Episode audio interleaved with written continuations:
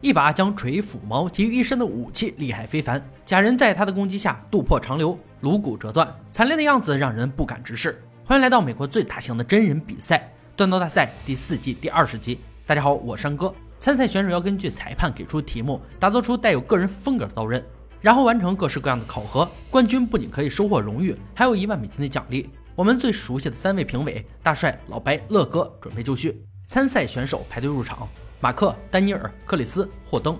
节目组准备了三个挑战，专门考验他们的断刀功力。每回合结束淘汰一人。裁判面前摆放着大小不一的活动板钳，这些是今天锻造的钢材来源。除此之外，不再提供任何纯的高碳钢。选手们排队挑选出适合自己的钢材后，开始十分钟设计。克里斯要用板钳的大夹面打造一把断背萨克逊瓦刀。这是一种用途很广的工具。自从太太因病去世后，他几乎和外界脱轨。这次比赛是他重启人生的第一步。丹尼尔想打造一把介于露营刀与暴衣猎刀之间的刀刃，刀背很厚，可以支撑较高的刀刃。霍登要做一把菲律宾砍刀，刀腹很大，既能砍多硬物，又不失锋利。马克设计的则是大型剁刀，跳出自己的熟悉范围，用一把利器赢得比赛。刺激和兴奋并存。简单的设计结束，马上进入三小时锻造。丹尼尔没有急于加热，先用研磨机检测一下板钳到底是什么钢材。研磨时蹦出大量火花，证明是一块高碳钢。一切准备就绪后，开始加热打造。而这个过程的第一要素就是不能慌。马克拿到材料后就知道夹片可用，超大的板钳完全不担心材料是否够用。克里斯把丝袜套在手臂上，防止烧到手毛和烫伤。他看中的材料也是夹片，而使用时必须先去除锯齿。霍登只有十八岁，围具上的芭比零件和胶囊尾巴。处处透露着大男孩的稚气。他使用的是把手，材料本身比较平直，可以节省很多打造时间。但是大帅很为他担心，因为把手是工字钢制作，这种材料打扁后很容易造成冷断。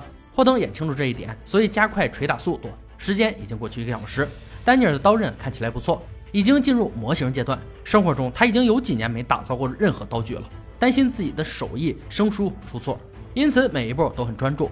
克里斯在淬火之前要实验一下。大帅比较欣赏他的做法，之前从来没有人如此操作过。把回收的钢材加热后淬火，然后再切开研究纹理结构。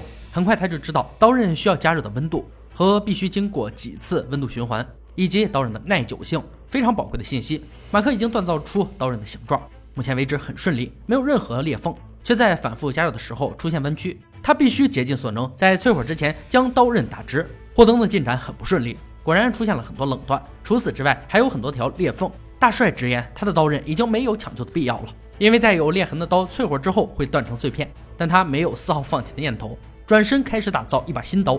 而这个时候，克里斯已经开始淬火，精准的计划让他取得了巨大的成功。马克解决了刀身弯曲，淬火进行的也异常顺利。只有丹尼尔的刀淬火后弯弯曲曲，很多刀匠在这个环节会遭受致命一击，没有胆量重试一次。他把刀放到铁砧上。仿佛已经完成了，没了任何动作。随着裁判倒计时，本回合锻造结束，选手们的刀迎来检验时刻。马克的剁刀手感很棒，刀刃很长却不笨重。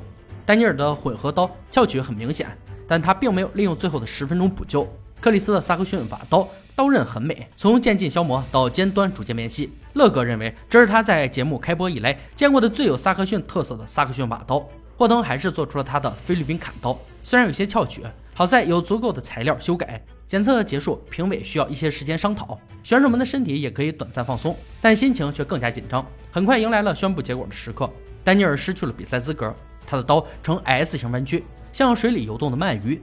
最后的时间没有利用，不是一个刀匠该有的态度。希望他以后遇到问题也有小霍登的执着。留下的三位没有时间兴奋，马上进入第二回合比拼。这次他们要为刀具安装把手，要求至少使用两种材料，武器必须要功能齐全。评委提出的瑕疵也不能放过。改造结束后，将接受切断一根铜管和切断绳索的检测。同样三个小时，计时开始。马克的刀柄用三块白胶木制作，中间放毒坛，白加黑的搭配很经典。克里斯的基础最稳，他刀刃已经完成，剩下的时间做刀柄绰绰有余。为了搭配自己的宝刀，选了五种材料：黑树脂、白树脂、胶木、红铜和黄铜。他的实力让霍登倍感压力。霍登虽年纪不大，对自己的定位很清晰，没有老练的经验，但努力的人运气也不会差。打磨好刀身弯曲后，自信也随之上升。一小时过去，马克的进度有些缓慢，他的毒弹非常坚硬，属于非常棘手的材料，锁头已经钻到发热，还是没能将他降服。这场持久战不知道还要持续多久。画面给到霍登，他不想使用任何天然素材，因此拿了碳纤维做护手，树脂松果做刀柄，三部分刀根将中间挖空，两块扁钢坯一边一块，想法很好，手却不配合，做出的刀柄偏了将近半英寸，无法对齐。这次没有时间重来，只好研磨改进。三个小时结束，裁判的一声时间到，结束了选手们的忙碌，他们的刀也将面临更暴力的测试。酷似肯德基爷爷的老白负责强度检测，马克的刀首当其冲。老白将刀放在黄铜之上，狠砸刀背三次，无缺陷、无变形，锋利度完全不减，做得好。克里斯的刀也顶住了迫害，刀刃上只出现了一个小小的缺损，过关。霍登的刀经过测试之后，刀刃问题不大，大刀柄却碎了。裁判决定本回合测试结束，霍登的武器不再完整，失去了参赛资格。但他乐观态度和坚韧的性格，经历岁月沉淀后，必是一头雄狮。恭喜马克和克里斯进入总决赛。裁判杰克公布，本集的神秘武器在历史上非常经典——塔巴战斧锤。塔巴战斧锤是非常罕见的武器，这是印度、巴基斯坦与阿富汗骑兵十七至十八世纪使用的武器，两种致命武器的组合。战斧的斧头既锋利又致命，而锤矛也是一样危险。使用钝器来杀敌，锤矛可能有高达八个突源，能够穿透盾牌，打穿盔甲。这种残暴的武器成为不可忽视的力量。本次打造要求如下：战斧必须要有一把四英寸的刀刃，锤矛部分必须至少有五个突源。两人有五天时间打造这把组合怪异的武器。随着他们回到自己的工作坊，熟悉的环境有利于安心锻造。第一天，马克先画出图纸，每一个部件都大半英寸，避免研磨过后尺寸过小。此外，还有太多金属需要切割。总共要切出一百四十四块制作大马士革钢来打造武器，而他的锻造刚开始，钢坯就被锤打开裂。材料有限，接下来的每一步操作都要谨慎。克里斯没有做过这种能打死人的武器，准备先从武器的轴开始。不久后，把手部分和轴已经锻造在一起，再硬化一根中空的幺零八四铁钢管，顺利完成后留作备用。第二天，马克已经锻造出武器的粗略形状。今天要切割好锤矛的零件，五块大小相同的材料作为矛的突源。热处理过后，也可以把所有的零件组装在一起。但是大家都知道淬火比较关键，目前所有的辛苦是否值得，全看这一刻。好在每个零件都很给力。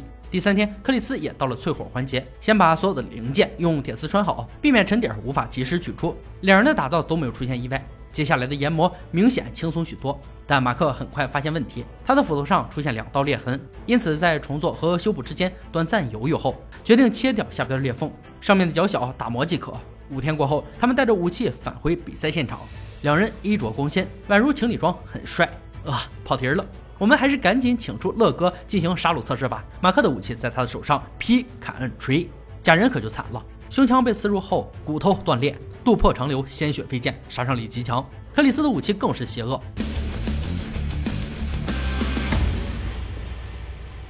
横劈直抵心脏。如果对面是真人，绝对不用来第二下。死的那叫一个惨！接下来由老白负责砍牛排检测锋利度，马克还是最先应战，斧头轻松砍断排骨六次，无一落空。武器看似很重，实则很轻，使用顺畅。克里斯的武器同样不甘落后，顺利过关，但是重量属实有些重。最后一关强度测试，老白会用武器的每一个部位攻击盔甲，几次攻击下来，武器没有缺损和压眼，盔甲上被打出凹痕却没有受损。克里斯的武器经过锤击后有点小变形，锤矛部分相当有力量。两把武器不分伯仲，鹿死谁手要听评委们分析。克里斯的武器太过笨重，难以控制，使用后手臂酸痛，加上强度测试时出现了小小的破损，因此他与冠军擦肩而过。马克的武器为他赢得冠军和一万美金。不得不说，时间的网撒在哪儿，收获就在哪儿。以上就是锻刀大赛第四季第二十集的内容。本集决赛武器塔巴战斧锤，塔巴战斧锤是一种钝器，呈棍状或矛状。一端带有很重的负重，可以发挥出极大的攻击力量。锤矛一般有一个很重、很坚固的木质或铁质杆部，常常再辅以金属进行加固。锤矛的矛头则以石头、铜、铁或钢制成。军用的锤矛矛头还可能会有突圆、圆柄等，能够深深刺入铠甲之中。锤矛的长度也有大有小，步兵的锤矛通常很短，大概在两英尺至三英尺之间；骑兵的锤矛则会长一些，适合在马背上进行横扫式的攻击。共用双手把持的锤矛还会更长一些。如今的现代战争中，很少有人还在使用锤矛了。但是许多政府部门、大学和其他一些机构还是会使用礼仪锤矛作为权威的象征，会在学术、国会、仪式、游行当中使用。好了，今天解说到这里吧，我们下期再见。